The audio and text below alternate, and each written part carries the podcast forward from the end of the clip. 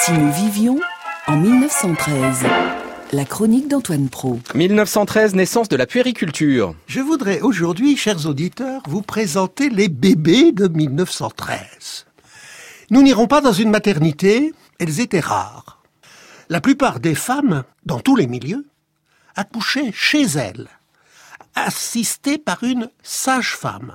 Le médecin n'intervenait guère que dans les milieux privilégiés. Les découvertes de Pasteur et l'ampleur de la mortalité infantile avaient suscité, au tournant du siècle, la naissance de la puériculture. Au nom de la science médicale, la puériculture prescrivait des règles strictes. La principale cause de mortalité des bébés était la gastroentérite et elle était due à l'alimentation. Il fallait donc soigner l'alimentation des bébés pour la protéger des microbes. Le remède, c'est le sein, car le lait maternel est aseptique. Pas de microbes, les médecins condamnent les biberons, que l'enfant tête par un tuyau de caoutchouc impossible à nettoyer, et ils conseillent les biberons modernes en verre avec des tétines de caoutchouc, mais ils sont encore très minoritaires, et surtout, ils ont les mêmes défauts que les vieux biberons si on ne les stérilise pas soigneusement, donc les prescriptions relatives à la stérilisation sont envahissantes.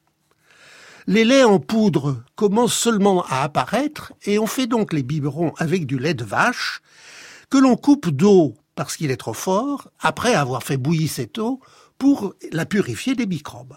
La deuxième année, on donne aux enfants des bouillies, mais prescrivent les médecins, il ne faut pas se presser de les faire manger comme des grands. On ne leur donne pas de fruits, sauf s'ils sont cuits.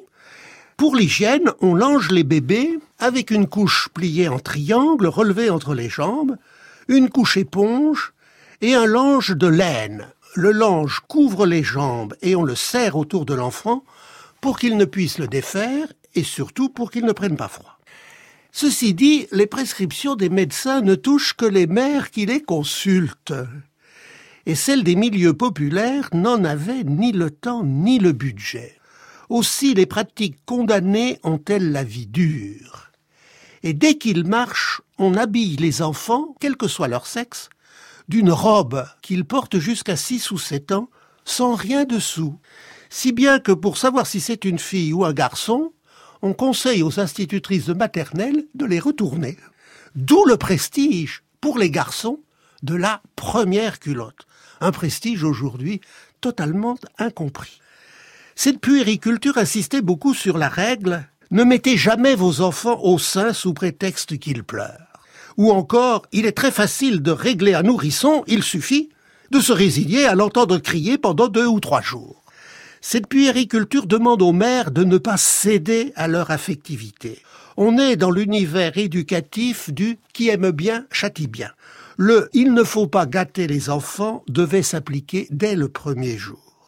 Derrière cette puériculture, il y avait aussi une conception de l'éducation dont il est difficile de dire l'audience.